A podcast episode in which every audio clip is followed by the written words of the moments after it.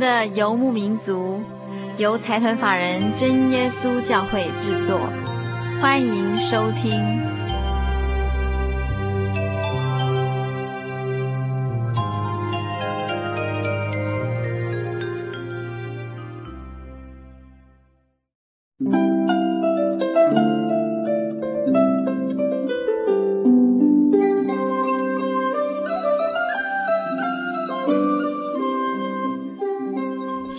牧民族在空中的朋友，大家好，很高兴一个星期的时间又到了。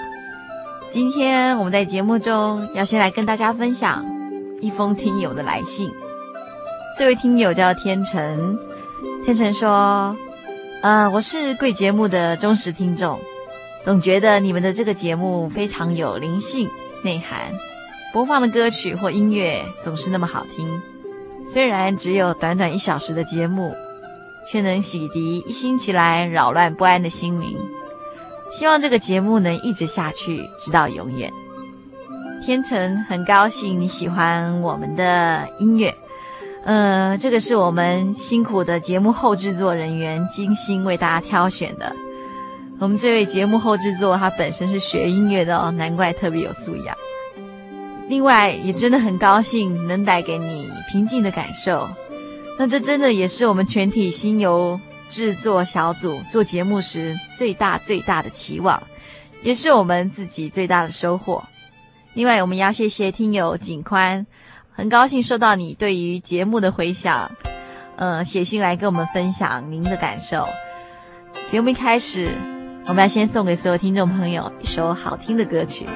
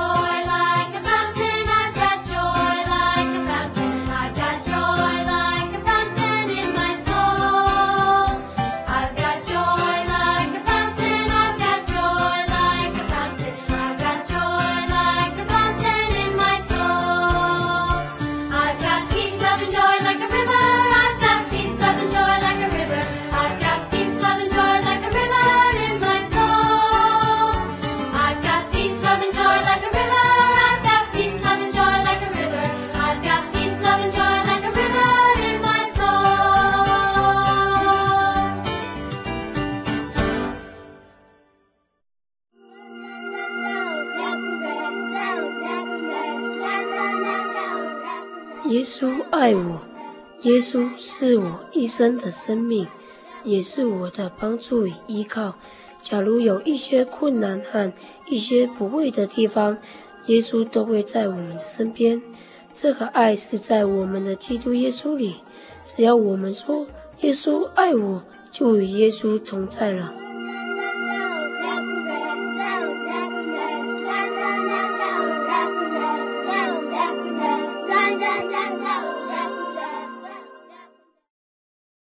深入人性，撼动人心，是我办电影台的理念。我是春晖电影总经理陈俊荣。基督耶稣是我唯一的信仰，他有随时的帮助与安慰。耶和华是我的依靠，我的盼望，我的神。在耶稣教会。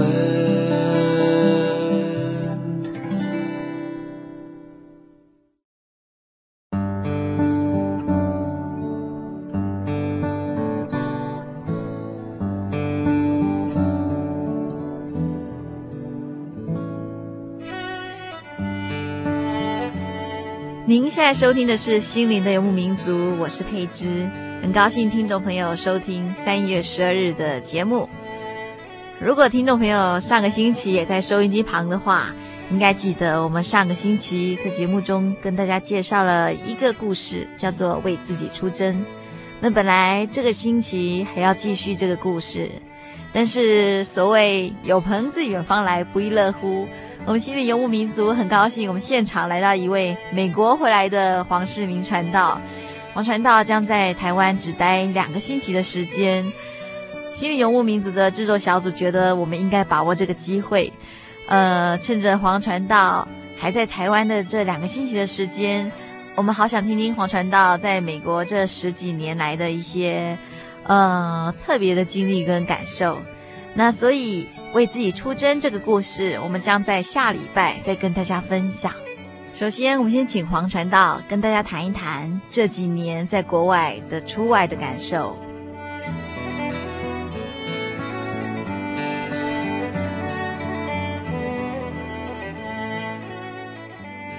一般的人出外的感受，让我感觉就是好像一只灰鸟游出去了。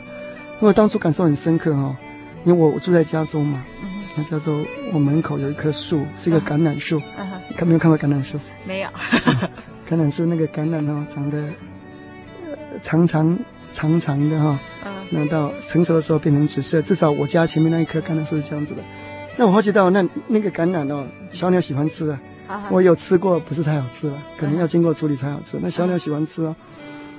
那我看到那个小鸟哦，是家鸟，就是说不是家鸟是。地方性的，因为加州物质太丰盛了，它不用到处飞。那我在东部就不一样啊，我抬头一看哦，看到常常有燕子从天空经过，都是成人字形的或成排的。那这些鸟是从加拿大飞过来的，那它要飞到南方去过冬。哦，那你就不晓得这些鸟离开，如果第一次游飞，啊，没有经验，它不晓得前面会遇到什么，也许遇到闪电，遇到黑暗。遇到未知的事情，心中会觉得很不晓得怎么办。嗯、那实际上就跟我们讲说，一个人离家远游，嗯、就好像这些鸟离开自己的故乡，嗯、离开自己的窝一样。嗯、那很奇妙，我们世界上有一个信仰之父叫亚伯拉罕呢，嗯、他从自己的离开本地本族本乡到外国去，我们的圣经跟他讲，他是他自己的身心情，他讲说他是漂泊的心情。嗯这是他的心情，那我也觉得我是漂泊的心情。那我常常在想说，这个信仰之父他的漂泊是什么心情在体验？那当我在回想自己回回想自己漂泊心情的时候，才能够对他的漂泊有更深入的体验啊。那比如说我自己了啊，我记得我们当学生的时候，我们那时候不晓得，我喜欢唱一首歌了，不叫橄榄树，不晓得叫什么，但是我记得前面几个一天内容就是。是什么？风吹着我像流云一般，是这个吗？对，哈哈，我妈常唱，你妈常唱，然后再来呢，继续唱下去。孤单的我也只好去流浪，然后带着我心爱的吉他，还有一朵黄色的野菊花。花我们那时候很流行这一首，所以呢，当初大家这么想出国去看一看啊、哦，嗯，我记得当初记得很清楚。啊，可是妈妈都不太愿意我们出国，为什么不愿意呢？怕出去一个就。掉了嘛，很多人都是这样，出国就不回来了，啊，出国好像失落一个儿子，所以托福考了两次，两次都有考过，但是妈妈就是不让我出去，你知道？可是她一看出来我在工作的时候，心里非常的、非常的想念要出去了，所以她最后就就说好吧，既然你是这样子，就让你走了。那时候真的，那时候就好像一个小鸟，我们说飞鸟离窝游飞嘛，啊、哦。像小鸟一样，好像翅膀长硬了，你根本不在乎自己的窝，你很想看看这个天空的另外一边是长什么样子啊？是不是？尤其小时候我们都没有坐过飞机啊，很想体验坐飞机什么心情啊？哈，就好像小鸟会在空中什么心情，啊，都不会去，都不会去顾念妈妈眼睛的眼泪代表什么，啊，都不会去想妈妈心中的痛苦，一一都想出国。那你发觉到你出去国家，飞到另外一个地方，你才会遇到很多的困难了，就真的像一只小鸟遇到很多的困难了。那你就发觉到你的翅膀好像真的被折断了哈。啊，那那些困难呢，就是你学业上的很多困难呢。你刚开始真的学业语言不通嘛，嗯，所以你很多的挫折。然后我记得晚上睡觉啊，常常很想家啦，很想家。有时候记得常常打电话给爸爸，不是常常，偶尔打电话给爸爸哦，很想跟爸爸说我不念了，我可不可以回家？可是说不出口呢，因为想说爸爸。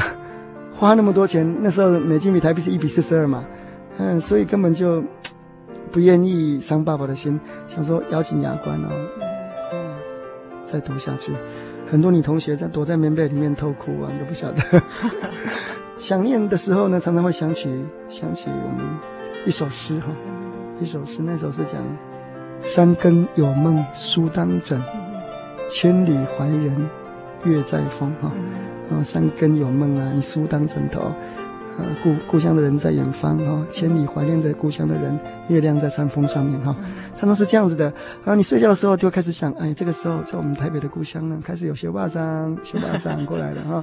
那你睡起来的时候，你就想说，哇，这个时候我们台北的故乡一定是，嗯，在鸡在叫了，咕咕咕了。然后你可在美在美国很宁静啊，你根本听不到这种声音哈，就很怀念自己的故乡。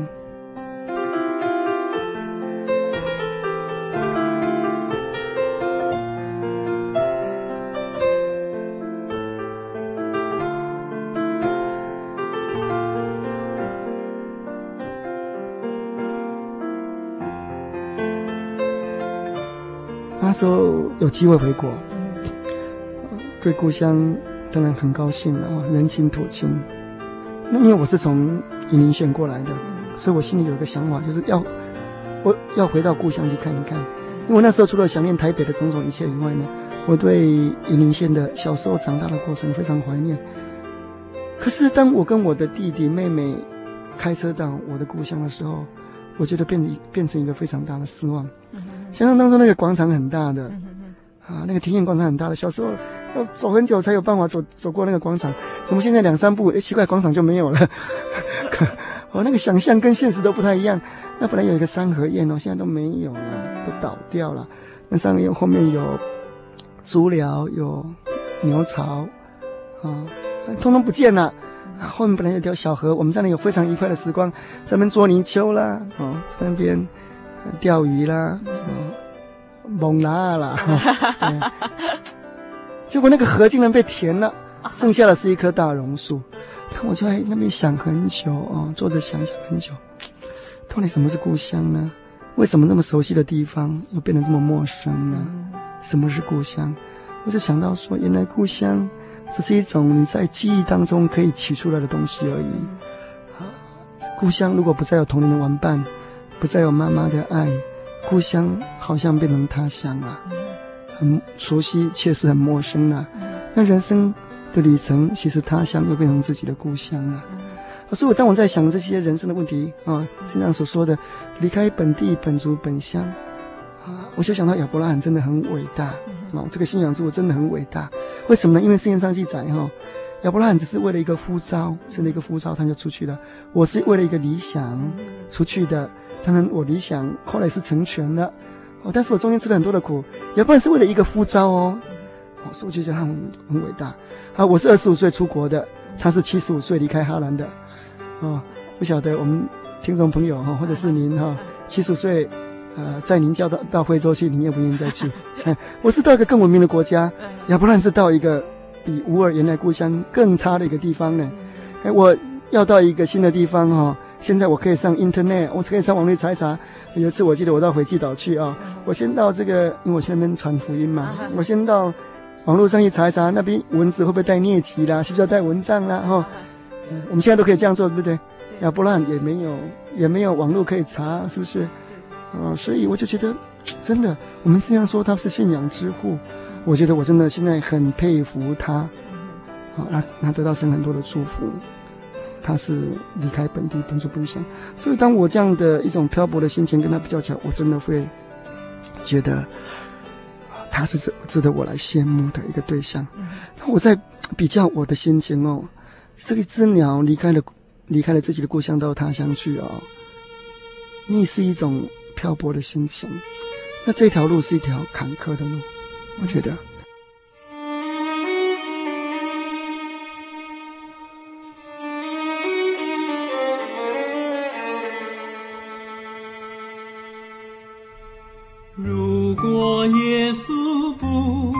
生命的光，天堂不是永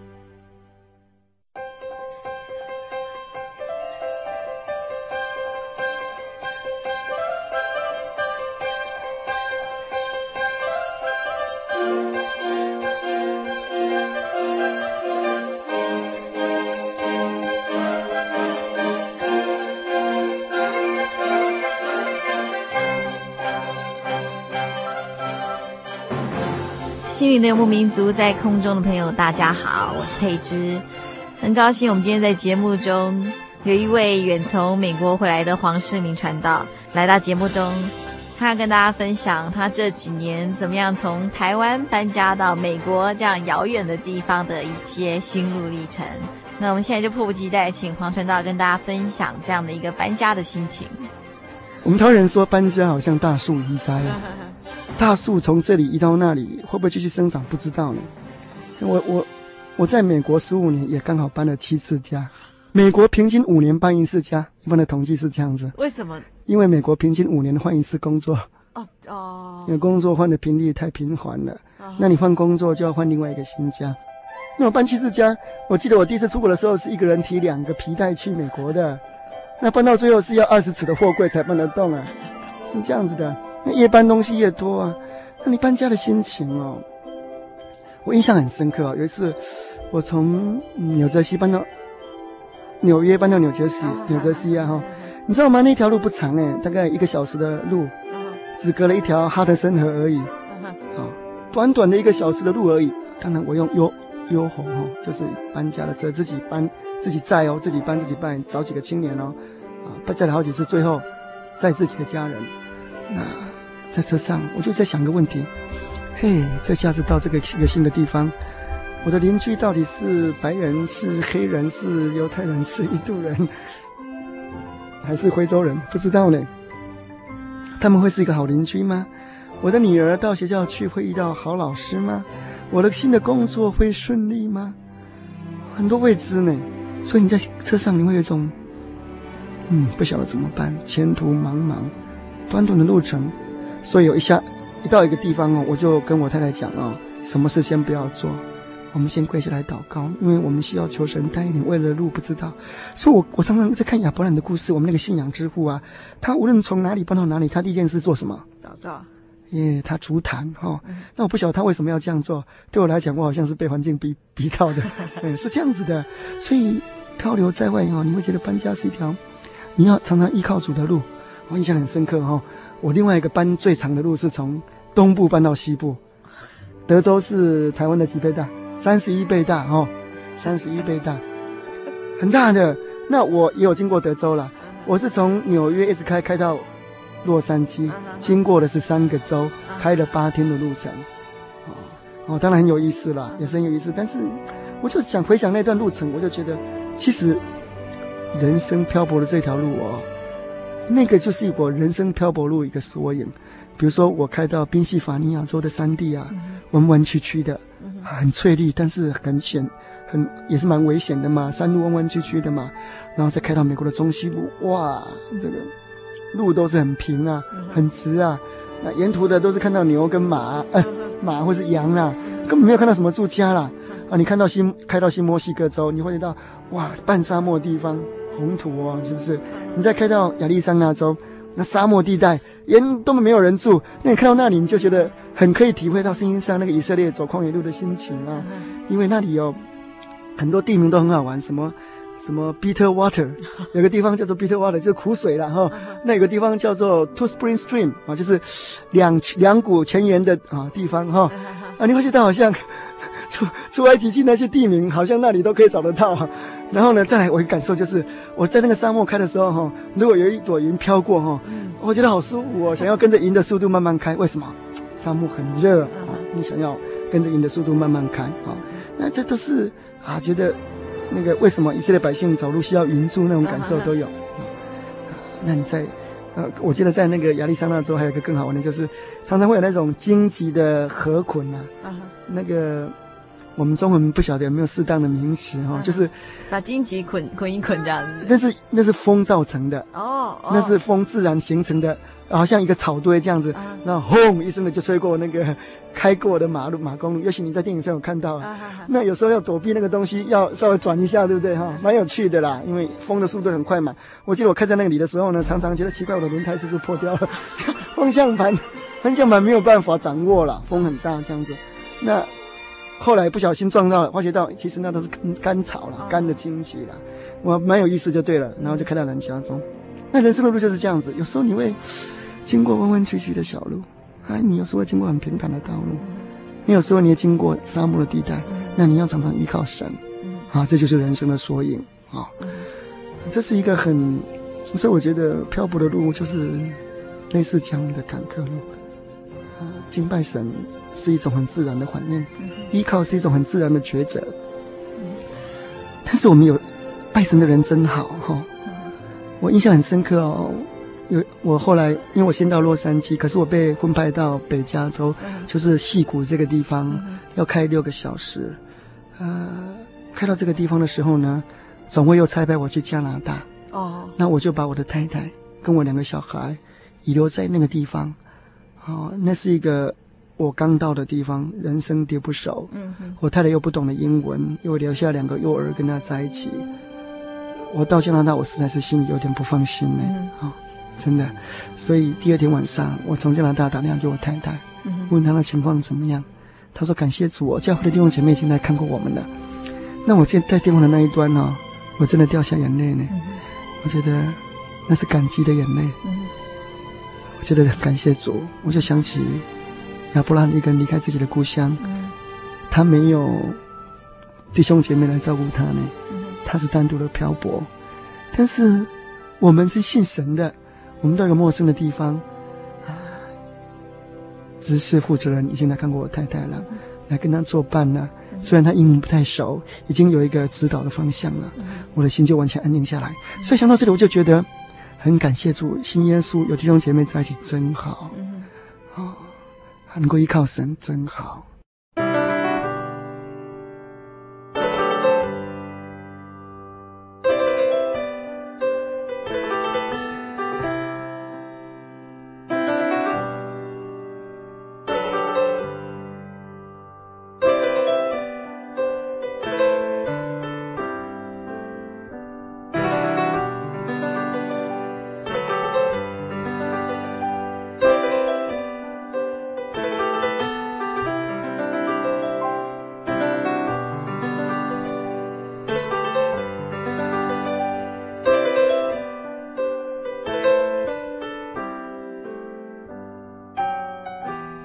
漂泊的路是一条坎坷的路，我也觉得，其实除了在搬家的感受以外，哈，我也觉得这条漂泊的路需要神的保守。我常在想，我们那个信仰之父亚伯拉罕，哈，他在外地很寂寞嘛，他太太又长得很漂亮，嗯，我们都知道亚伯拉罕是闪的后裔，迦南人是含的后裔，是不同民族相处。那我们说每个民族都有好人跟坏人，对不对？对。但是民族有不同的文化、不同的背景，人心隔肚皮，你会害怕。对。尤其他的太太长那么漂亮，他会害怕，是不是？所以他一直跟太太讲说：“你到那里哈，你不要说你是我太太哈，免得人家杀我，把你抢去了。你说你是我妹妹就好了。”那我到国外很能体会这个心情呢，因为那是隐藏的问题。事实上，美国自从亚伯拉罕·林肯解放黑奴以后，就强调。要平等了，自由、博爱、平等，要强调要平等嘛。可是，在解放黑奴之后，事实上有没有真的平等呢？没有啊。我们都知道那时候还有所谓的呃种族分离主义嘛。所以你看，白人黑人同样搭公车，一定是白人坐前面，黑人坐后面嘛。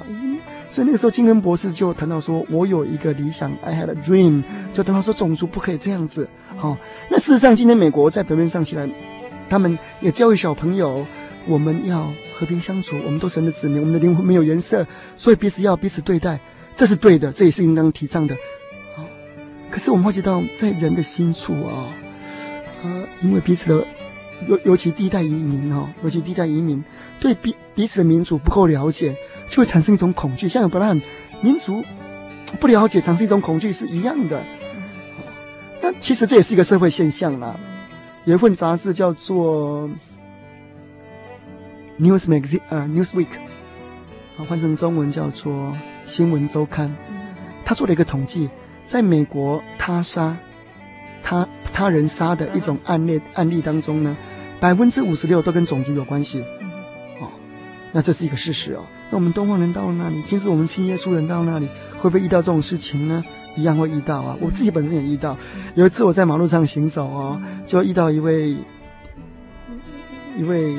其他族裔的人士跟我要钱了，那当然我就假装听不懂啊，啊，有时候你装傻一下嘛，那当然就没辙啦，啊，没辙之后呢，他要不到钱他就骂你，他骂说顷刻滚回你的中国去吧，啊，那个顷刻哈，其实那是非常妩媚的话，啊，钦客实际上他以前是满清帝国时代他们歧视的一种话，啊，突然想起圣经上那一句话啊，他说如果不是。神看守了，人就枉然看守啊。如果不是神愿意建造，人就枉然啊建造城墙，啊是这样子的。所以这是一种漂泊的一种心情啊，这种流浪的心情。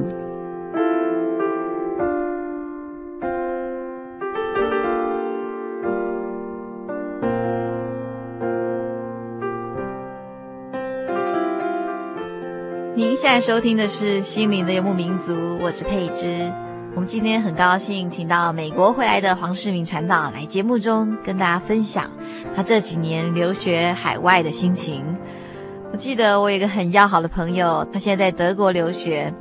那有一年他回来度假的时候，跟我分享了一个心情哦。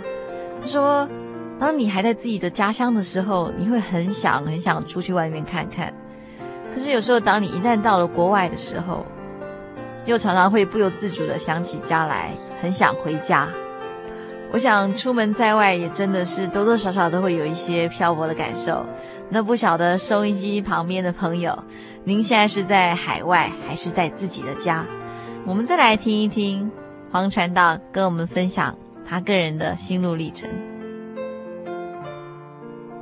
那我常常在想一个问题啊、其实，即使我们住台湾的同，我们台湾的朋友，我们住在台湾的朋友，我们住在一个房子不动，难道我们就没有漂泊的心心情吗？我们这个节目叫做《心灵的游牧民族》。是啊，我觉得每个人的心灵都有漂泊的时刻，而且常常有漂泊的机会，是不是？对，心都定不下来。我想这就是我们在外面漂泊也是这样的心情。我们的信仰智慧啊，不然在外面漂泊都这样子，也是这样心情。所以我常常觉得，我们到底在漂泊的时候，可以学到什么？这才是最重要的。嗯，人不然实在是白白走这一遭呢。我觉得，我们这样走有什么意思呢？有人说，人出生以后就是往着棺材走，好像很悲观呢。如果我们什么都没有学到，真的是很悲观的一个崛起，是不是这样子？所以我常常想，我们可以学什么？漂泊可以学什么？漂泊的一个学习就是怎么样才能够不漂泊，不是肉体上的走哦，而是心灵怎么样才能够不漂泊。好，我在看观察亚伯兰的人生，或是我自己生命的体验，我觉得其实人生只要抓住神，神就成为他灵魂的锚，像一只船在汪洋里面，如果有那个灵魂有一个锚，即使真的还要不不停的游动，他心里就不再漂泊了。你知道亚伯兰，我们圣经那个故事啊，你知道亚伯兰什么时候才开始不漂泊的吗？感受上，他在献完献完他的儿子之后，他的灵性已经到高峰了。他那时候认定神是生命的主宰，即使他把他的儿子最心爱的献给神，神都可以让他从死里复活。这是对神有一个非常深刻的体验。你知道他信仰起起伏伏哦，跟我们一样，我们信仰是起起伏伏哦。啊，最后信仰到了信仰的高峰。啊！我不再流浪了，啊！我我我我知道神是我生命中的主了，啊！我觉得，你那个时候他好像以后就没有故事了，你知道，献完长子之后就没有故事了，是吧？献完亚伯兰的就没有故事了，是不是？对。事实上，他的生命是不是到那边结束？没有啊，他还活到一百七十五岁啊，他后来生六个儿子啊，所以他的生命，世上的生命不是在那里结束的。他为什么以后没有故事了呢？因为他已经告诉我们漂泊的。终点站就是在于寻找到神所他的归宿，他心里已经已经没有再漂泊的感觉了，所以以后的生命不用再叙述了。啊，其实他肉体的生命哦，事实上是在是，他为他的儿子娶了媳妇以后，实在就没有故事了。我常在想说，如果我为我的儿子娶完媳妇以后，我这个辈子，我这一辈子也大概就是这样子了。人生真的是这样子，他我们已经完成了人生该做的事情了。所以神就是我们灵魂的锚，这是我们在漂泊的时候，我个人觉得我应该学习的。那第二个，我觉得圣上跟我们教导那个亚伯拉罕信仰之父哈，他说漂泊的一个过程，他还可以回到故乡的机会，但是他不再回去了。他虽有机会回去，他不再回去了。为什么？事实上，他是从远处望见，啊，欢喜迎接一个看不见的天象，那才是我们漂泊的一种仰望。人生很短呢，我常常觉得很短啊。无论我们活到一百岁，还是要过去。所以圣经上跟我们讲说，我们人生是过帐篷的。我很喜欢露营啊。我记得有一次我我带我的家人到大峡谷去露营。那一个地方叫做 Desert Point。哦，那个那个地名啊，那个露营的那个呃营区的名字叫 Desert Point，就是沙漠的一角啊，嗯、沙漠角，在那露营。啊、呃，当然在那次我有非常愉快的体验啊、哦，在美国露营常常看到鹿都不怕人的，会自己找来。呃 有时候赶都赶不掉了啊，有时候是这样子啦。但有时候有的路比较还少，也不一定。我那次还有一个很奇妙的感受，就是看到一条狼哈，wolf 啊，嗯，从旁边经过。我很喜欢露营。那那天晚上啊，在那个 desert point 那里啊，沙漠点那里都没有灯光嘛，啊，天上的星星就显得很明亮。那我跟我全家人，一个男孩，一个女孩，我太太，在那边生萤火。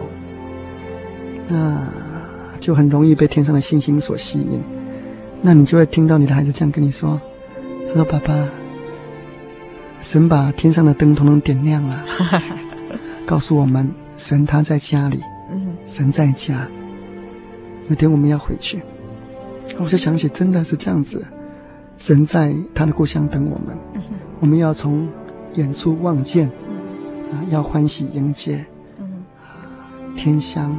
是我们人生的盼望，我们有天香的盼望，我们我们再怎么漂泊，我们心中就有稳定的力量。嗯、那其实天上的盼望是也许到一百岁以后的事情，是吗？其实，在今生，我们就有那个稳定的感觉。经上讲呢，主啊，你世世代代是我们的居所，世世代代哦，不是未来死掉的时候才是我们的居所，现在就是我们的居所，不是在美国是我们的居所，不是在台湾，不是在山地，不是在平地。而是随时随地的，世世代代的，都是我们的居所。所以我是漂泊，我的感觉是，无论我们在哪里，只要神在我们心中，我们的灵魂就有了归宿。神就是我们永远的归宿。这是我漂泊的感觉。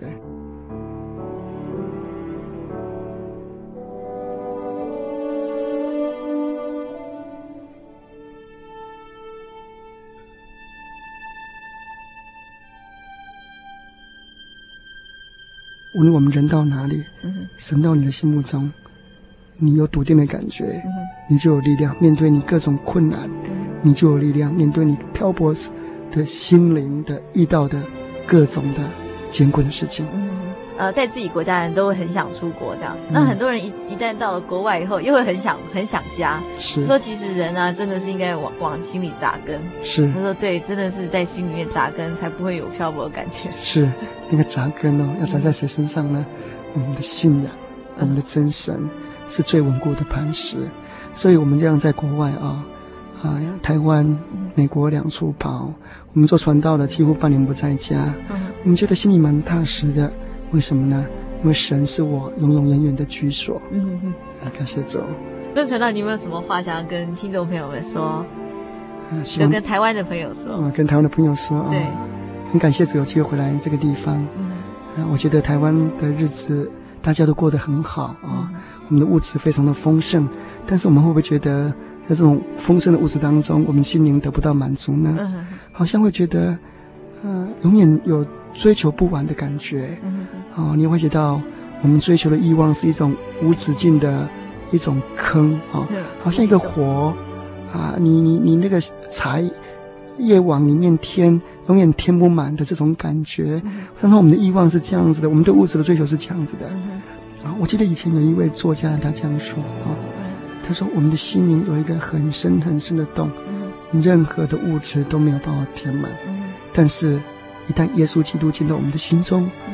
我们那个虚空的感觉就会不再存在，那个洞就会被填满了。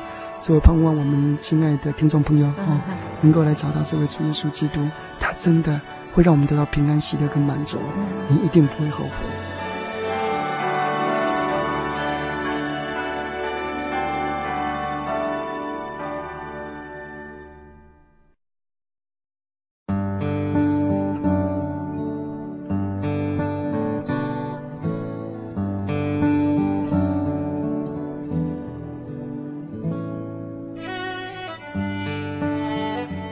非常谢谢黄传道。另外，诚如巴斯卡曾经说过的，每个人心里都有一个空处，这个空处是只有主耶稣才能够填满的。刚刚黄传道跟大家分享的心情是，其实不见得是离开家乡的人才会有漂泊的感受，也许很多人一直在自己的国土，一直在自己的家乡里，可是仍然常常会有流浪漂泊的感受。不晓得收音机旁边的朋友有没有曾经有过漂泊的感受？也正如黄传道说的。人必须要在自己的心底扎根，在我们的人生里面要抓住神，找到一个真正安定的力量，我们的心才能不用再流浪。听众朋友，如果需要索取本集节目卡带，或是愿意参加圣经函授课程，或是您愿意跟我们分享您漂泊流浪的心情，都非常欢迎来信。来信请寄到台中邮政六十六支二十一号。六十六支二十一号，或是传真到零四二四三六九六八二四三六九六八，心灵的游牧民族节目收就可以了。希望所有听众朋友们都能找到一个真正能够在我们生命中扎根的依靠。接下来，我们再来一起收听《圣经小百科》。